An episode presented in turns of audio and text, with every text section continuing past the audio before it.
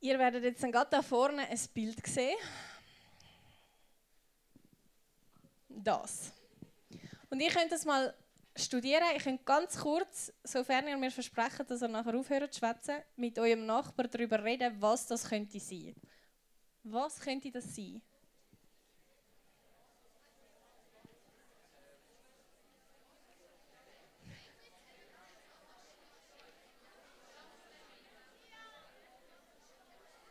Ein kleiner Tipp, schaut nicht nur auf die Bögen oben, sondern da unten hat es auch noch Sachen.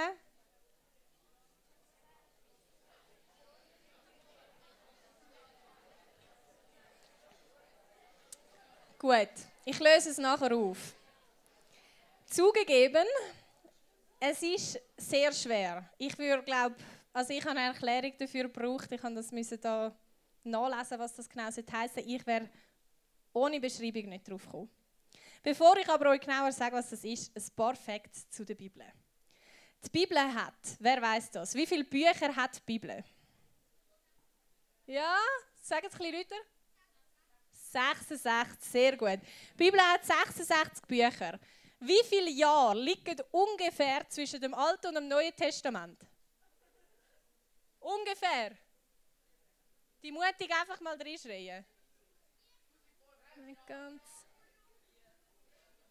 Ah, Dani, etwas gehört? Ja, 400. Wie viele Autoren ungefähr haben an der Bibel mitgeschrieben? Sehr gut, 40. Das ist wie aus der Pistole geschossen gekommen. Wie viele Exemplare der Bibel sind bis Anfang 2023 verkauft worden? Ebenfalls wieder ungefähr. Mehr als 2 Milliarden. Ja, jetzt höre ich, nicht, höre ich nicht mehr. 5 Milliarden. Das ist doch gewaltig. Und das ist auf dem, die Bibel ist auf dem ersten Platz als meistverkauftes Buch. Und auf dem zweiten Platz, auf dem zweiten Platz ist ein Buch, wo, ich schnell schauen, rund 1 Milliarde Bücher verkauft hat. Crazy. Auf dem ersten Platz die Bibel mit 5 Milliarden und auf dem zweiten Platz 1 Milliarde. Also die Bibel hat irgendwie etwas Krasses an sich, kann man so sagen. Die Bibel oder Teil der Bibel sind in 3610 Sprachen übersetzt worden. 3610. Kein Buch hat so, so weit geschafft. Und jetzt, bevor ich weitermache, beruhigen wir uns alle ein bisschen. Es ist nämlich mega, mega mühsam, da vorne zu schwätzen, wenn ich auch immer flüstern höre. Und glaubt mir, ich höre euch sogar in der hintersten Reihe. Darum, mir zu lieb, in der nächsten Viertelstunde ein bisschen leise sein. Und ich starte mit einem Gebet. Jesus, ich danke dir, dass du uns so ein krasses Buch vermacht hast. Ein Buch, das wir bis heute dürfen nachlesen dürfen. Ein Buch, wo wir so viel darüber wissen und darüber nachforschen. Und ich bitte dich, dass das nicht einfach ein Buch bleibt für uns, sondern dass du zu uns redest. Und ja, ich bitte dich, dass du durch mich redest.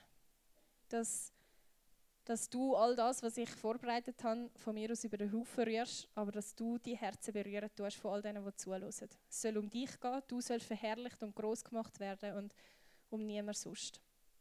Bitte dich, dass du reden tust, dass du, Heiliger Geist, in den Herzen von jedem Einzelnen wirken tust. Amen. Also, wir haben all die Sachen gehört, die Effekte über die Bibel. Und irgendwie Schön und gut, um das zu hören, aber was bringt das jetzt? Was bringt uns das? So viele Bücher, was hat denn das für einen Zusammenhang? Und jetzt gehen wir nochmal zurück zu dieser Veranschaulichung vom Anfang. Was ihr da unten seht, sind die verschiedenen Bibelbücher. Und damit man es ein besser sieht, sind sie in verschiedenen Grautönen aufgeteilt. Die Weißen, also das Weiße und das Weiße, ist jeweils der Start vom Alten Testament und der Start vom Neuen Testament. Ihr seht also, das Alte Testament ist viel länger als das Neue Testament. Die einzelnen Striche, die da unterschiedlich lang abgehen, sind Kapitel von diesen Büchern. Also das Kapitel, das bis da geht, das ist das längste Kapitel der Bibel. Und wer weiß, welches das, das ist? Psalm 119. Ich schaue schnell, dass ich kein Seich erzähle. Ja, Psalm 119 ist das längste Kapitel der Bibel. Und jetzt wird es spannend. All die Bögen, die da geschlagen sind, und man sieht es gar nicht so gut, aber es hat da noch kleine, die nur zu den einzelnen Kapiteln gehen, das sind Querverweise. Das heißt, da in diesem Buch ist etwas, von diesem Buch ist etwas da erwähnt worden. Und je größer der Bogen, umso heller. Und die kleinen sind einfach, eben, das sind dann die, die einfach nur über Kapitel gehen. Aber all diese Verweise sind die Bibel, die irgendwie zusammenhängend ist. Ist das nicht crazy? Also so viel wird die Bibel zitiert. Im Neuen Testament liest man mega oft, in der Schrift steht. Und die Schrift ist das Alte Testament. Also es sind nicht einfach irgendwelche Geschichten, wo man sagt, ja, da hat mal jemand etwas geschrieben und da hat mal jemand etwas geschrieben, sondern die haben Zusammenhang. Das ist ein Buch mit vielen Büchern, wo aber einen roten Faden hat durch die ganze Geschichte durch. Was ist jetzt da der Zusammenhang? 66 Bücher, 66 Geschichten, verschiedene Briefe zu unterschiedlichen Zeiten. Es ist über so viele Jahre geschrieben worden. Was soll denn da der Zusammenhang sein? Und da sind wir mit drin in dieser Serie Zusammenhang. Der Zusammenhang der Bibel. Und den schauen wir das mal und bei der nächsten Predigt in zwei Wochen ist das ein bisschen genauer an. Wie kann das also vor sich gehen? Dass im Mose Sachen stehen, wo ihm nachher im Epheser x Jahrhunderte später wieder zitiert werden. Wo ist die Verbindung und was ist der rote Faden? Man könnte sagen, alles ist auf jemanden hingeschrieben worden. Im Alten Testament, wir nehmen diese Seite mal für das Alte Testament, sie, das Alte Testament schreibt in diese Richtung. Da ist Jesus. Und sie zielen auf den Jesus hin. In fast jedem Buch geht es um Jesus. Nur hat man es dort mal nicht so verstanden. Im Neuen Testament gibt es eine Stelle, die sich sehr fest um den Jesus, der da geboren worden ist und auch gekreuzigt worden ist, da dreht. Und dann das Neue Testament, wo zurückschaut auf den Jesus. Jetzt haben wir das erlebt und wie gehen wir jetzt weiter? Das ist so ein bisschen, einfach gesagt, der rote Faden. In einem der ersten, also im ersten Buch Mose wird erklärt, wie die Beziehung von Gott und dem Menschen auseinanderbricht. Und ab dort geht es Gott darum, wie er wieder die Beziehung kann herstellen kann von, von den Menschen zu Gott. Die Wiederherstellung von dieser Beziehung ist eigentlich das A und das O der Bibel. Nur haben die Leute das immer ein bisschen falsch verstanden. Sie haben im Alten Testament Gott noch nicht so ganz gecheckt von dem versprochenen Retter, der kommen haben sie immer gedacht, die Juden werden dann von den Römern befreit. So ein Retter, ein König, ein Herrscher wird kommen, der mit Macht wird auftreten. Aber alle, die die Weihnachtsgeschichte kennen, merken, es war nicht ganz so. Gewesen. Ein Baby ist auf die Welt gekommen. Und das Retten hat bei Gott ganz eine andere Dimension gehabt. Das Retten war nämlich gewesen, frei werden von allem und nicht von den Römern, sondern von diesen menschlichen Sachen, die einem festhalten. Wir gehen aber nochmal zurück zu dem Anfang bei, Mose, äh, bei Adam und Eva. Ich muss da schnell etwas aufbauen.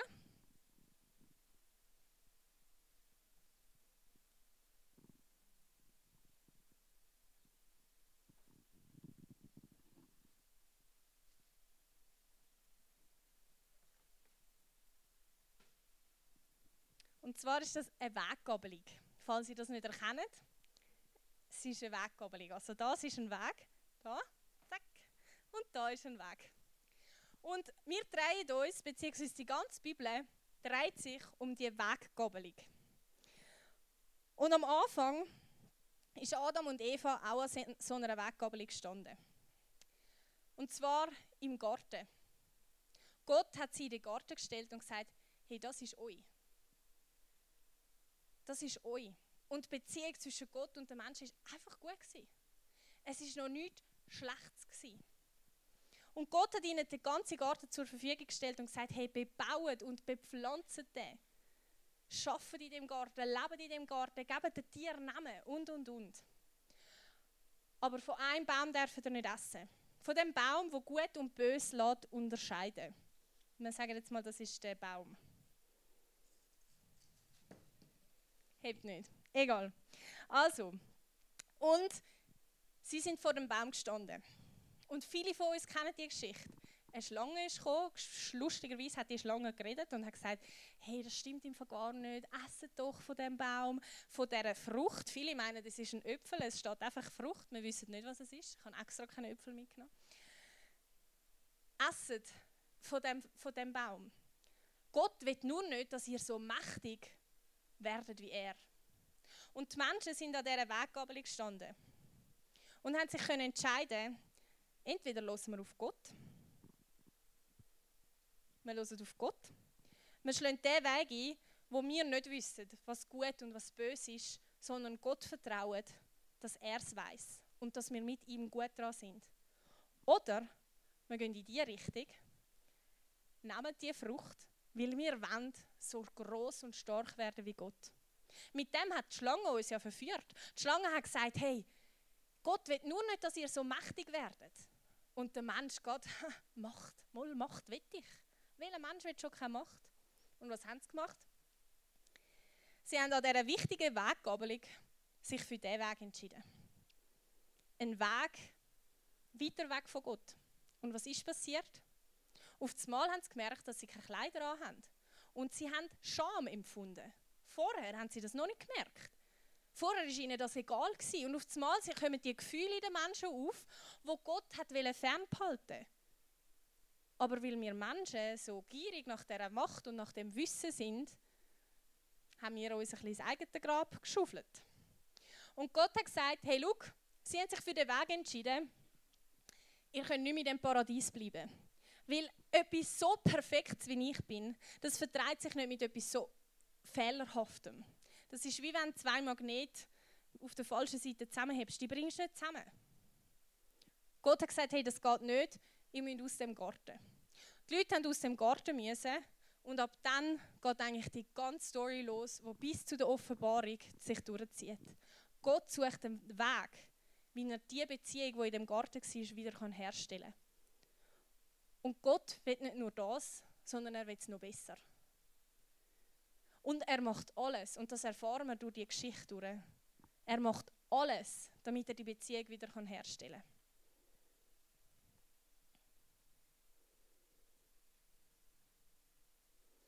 Die Folge von dieser ganzen Sache ist noch eine mehr. Und zwar lesen wir im 1. Mose 3, 14 bis 15.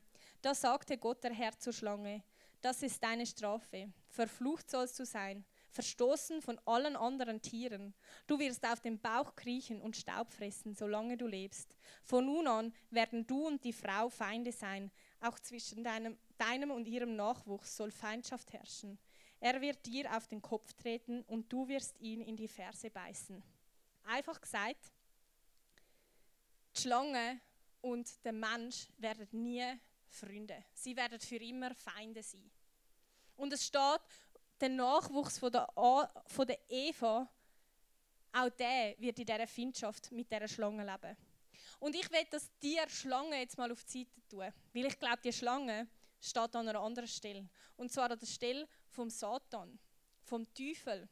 Oder ein anderes Wort für ihn ist Durcheinanderbringer, Zerstörer. Und das trifft sehr. Der Zerstörer hat die Beziehung zerstört. Der Durcheinanderbringer hat die Menschen durcheinander gebracht, hat das, den ganzen Plan von Gott durcheinander gebracht.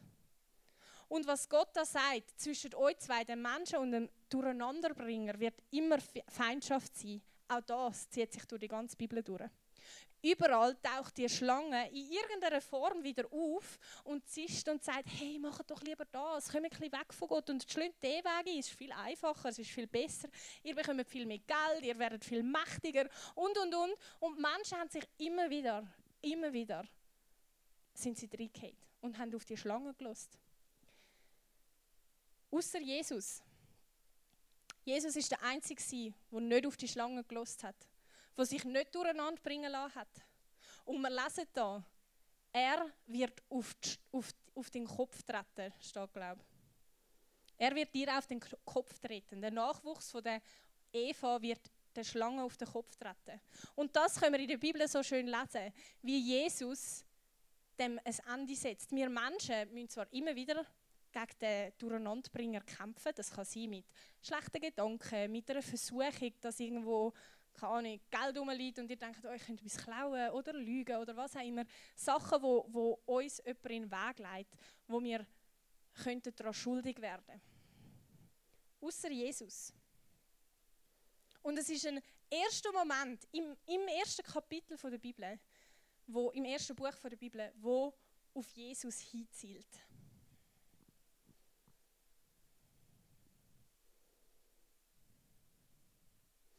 Und dann kommt die ganze Story Mose und jetzt muss ich ein bisschen Fürsche machen, weil wenn wir alles so genau anschauen, wir sind etwa, kannst du noch mal schnell das, das Bild von vorher bringen? Wir sind etwa da. Darum, wenn ich so weitermache, dann sind wir in einem Jahr noch an dieser Serie, wenn wir nicht. Darum gehen wir ein bisschen im Turbo da, da durch. Und zwar kommt nach dieser ganzen Sache kommt der Noah ins Spiel. Der Noah hat seine Arche gebaut. Er und seine Leute haben überlebt, weil die Leute so schlecht zu dieser Zeit gelebt haben. Sie sind so weit weg von Gott und Gott hat gewusst, hey, wenn ich meinen Plan von der Wiederherstellung zu dieser Beziehung mit den Menschen wieder haben dann muss ich von null anfangen. Weil die Leute sind momentan so gegen mich unterwegs. Es sind nur noch so wenig, nur noch der, der Noah und seine Family. Ich, ich, ich muss von Grund aus anfangen. Die Leute hören nicht mehr. Und das ist das, was er gemacht hat. Mit dem Noah neu durchgestartet. Und dann kommt der Abraham und Sarah und Gott verspricht ihnen, aus euch wird das Volk äh, entstehen. Und das Volk, mit dem Volk werde ich Geschichte schreiben. Und es kommen Nachfolger von, von Abraham und es gibt ganz viele Geschichten. Das Volk Israel kommt auf Ägypten, sie müssen aus Ägypten flüchten. Und das Volk wird größer und größer und es dreht sich immer um das Volk. Und das Volk steht immer wieder an dieser Weggabelung. Sie sind so oft da. Und dann kommen Propheten ins Spiel. Da haben wir nämlich viele Geschichtsbücher von Königen und so weiter können wir lesen. Und dann kommen irgendwann Propheten. Propheten sind die, die an dieser Weggabelung, Gabelung, Weggabelung, stehen sind. Und sie haben dem Volk Israel versucht zu sagen, hey komm, jetzt kehren wir mal um, gehen wir in die Richtung, wo Gott uns sagt. Und das Volk Israel hat immer wieder gesagt, nein, komm, wir gehen diesen Weg, gehen wir diesen Weg. Und dann haben sie wieder irgendeinen Scheiß erlebt, man kann dem nicht anders sagen, sind sie wieder vor dieser Weggabelung gewesen, ein neuer Prophet ist und hat gesagt, hey, komm, wir gehen zu Gott, wir gehen zu Gott, da ist der richtige Weg. Und das Volk hat gesagt, nein, komm, wir gehen wieder in die Richtung. Und sie sind wieder weg von Gott. Und das zieht sich ein bisschen durch die ganze Ding durch. Und Gott ist aber immer dran.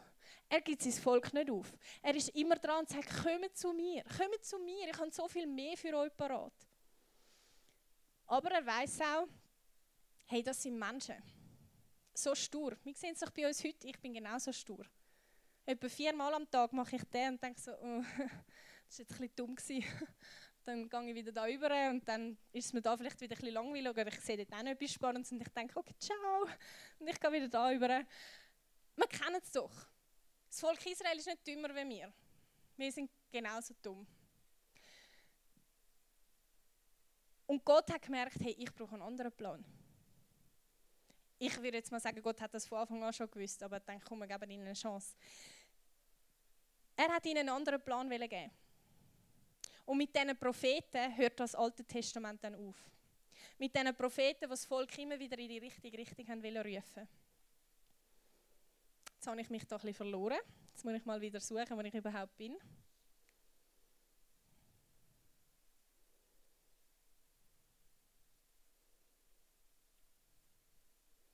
Ja, schon fast alles gesagt. ja, das AT endet da und wir hören vom Timon Hoffmann über das Neue. das ist so lustig. Also er heißt schon so. okay. Vielleicht findet er es lustig, dass ich den Nachnamen gesagt habe, aber es ist offiziell der Timon Hoffmann. Ähm, Timon Emanuel sogar, Hoffmann, oder? Voilà. also wieder Fokus. Gut. Das AT endet, 400 Jahre liegen dazwischen und das Neue Testament fängt an.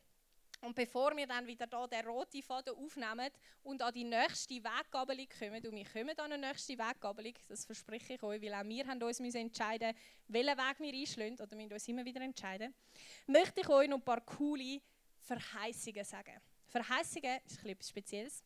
Verheißungen sind Sachen, die da geschrieben worden sind, wo die Leute da geschrieben haben und selber gar noch nicht mal gecheckt haben, aber etwas voraussagen die Zukunft sozusagen. Wo wir nachher im Neuen Testament können sehen dass das da schon gesagt worden ist und da in Erfüllung gegangen ist. Checkt ihr? Also Gott hat da durch Menschen etwas angekündigt, oft auf Jesus hinzielt. Und wo Jesus dann auf die Welt gekommen ist und gewirkt hat, hat man gemerkt, aha, Gott hat das ja schon vorausgesagt. Wir haben es einfach nicht gecheckt. Und wir, x Jahre später, können jetzt zurückschauen und natürlich sagen, aha, Logo, es ist ja schon gestanden.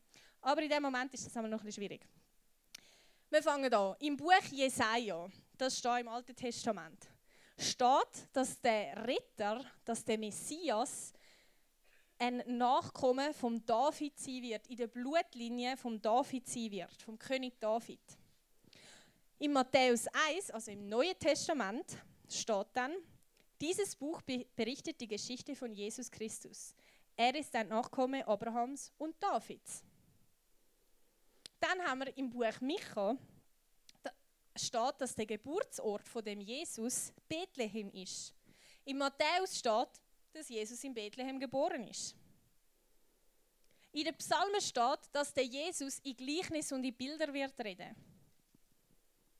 In der Bibel, im Neuen Testament, haben wir x verschiedene Stellen, wo wir nachlesen können, dass Jesus in Bilder und in Gleichnis redet. Im Zacharia, auch ein Buch im Alten Testament, steht, dass der Messias, der Jesus, der Retter, auf einem Esel wird nach Jericho reiten. Im Johannes 12, 14 steht, Jesus ließ sich ein Eselfohlen bringen und ritt auf ihm in die Stadt. Auch wieder im Zacharia steht, der Jesus wird durch einen Freund verraten und für 30 Silberling, das ist die damalige Währung, verkauft. Im Neuen Testament, in Matthäus 26 steht, anschließend ging einer der zwölf Jünger, Judas Iskariot, ein Kollege von Jesus, zu den obersten Priestern und fragte, was zahlt ihr mir, wenn ich Jesus zu euch ausliefere? Sie gaben ihm 30 Silberlinge. Im Jonas steht, dass Jesus, der Retter, drei, drei Tage im Dunkeln wird sein. In Matthäus 12 im Neuen Testament steht, Jona war drei Tage und Nächte im Bauch des großen Fisches. Ebenso wird der Menschensohn drei Tage und drei Nächte in der Tiefe der Erde sein. Im Amos, im Alten Testament steht, dass wenn Jesus stirbt, dass es dunkel wird. Im Neuen Testament können wir lesen, wo die Kreuzigung von Jesus war, bei Lukas 1, äh, bei Matthäus 27. Am Mittag wurde es plötzlich im ganzen Land dunkel. Die Finsternis dauerte drei Stunden. Wie crazy ist das?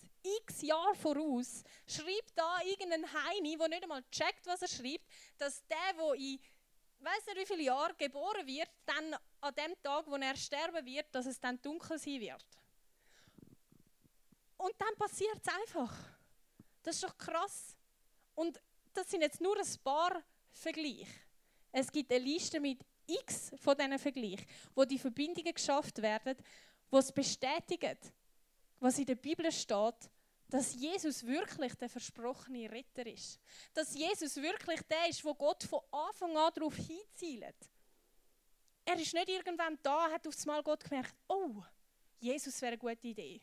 Komm, wir bringen Jesus ins Spiel. Sondern er ist von Anfang an ist er im Plan gewesen. Von Anfang an hat Gott das Ziel gehabt, hey, ich möchte die Beziehung zu den Menschen wiederherstellen, dass es wieder ist wie im Paradies. Dass die Menschen bei mir keine Scham empfinden, keine Angst, dass sie frei sein von allem. Und das ist der rote Faden, wo Timon wieder wird aufnehmen. Die Band darf raufkommen. Ich tue da mal den Baum wieder runter.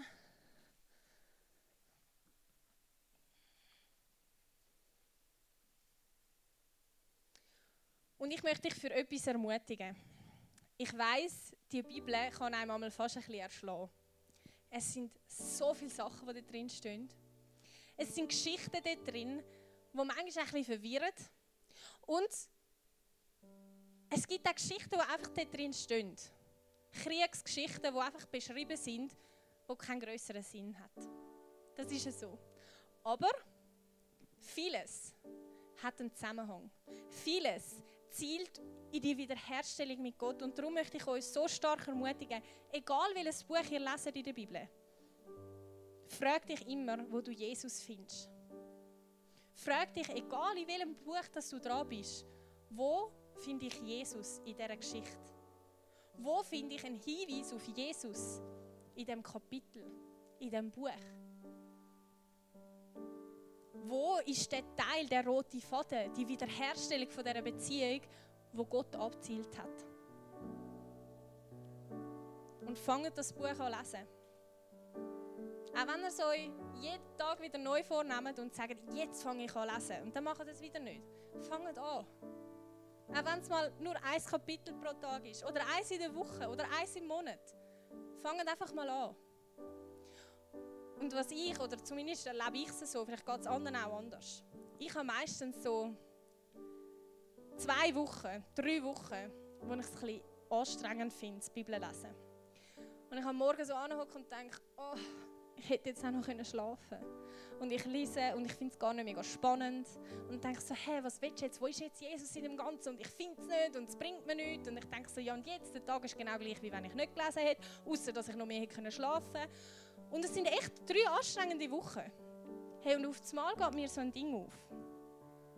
Und ich stand gerne auf zum Bibel lesen.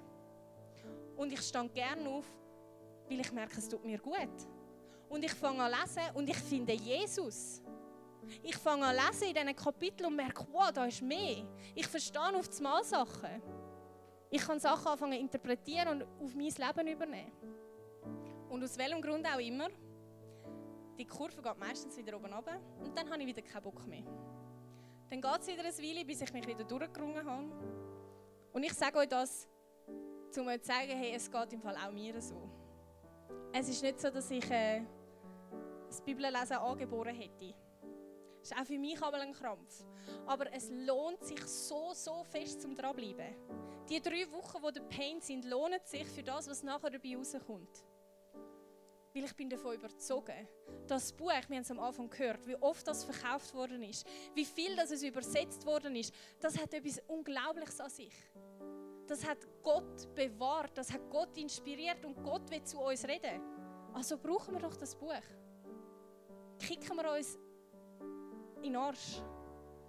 Uns selber. Das ist noch schwierig. Aber macht es. Bleibt dran, weil ich glaube, es kommt etwas Gutes dabei raus. Habe fertig. Let's go.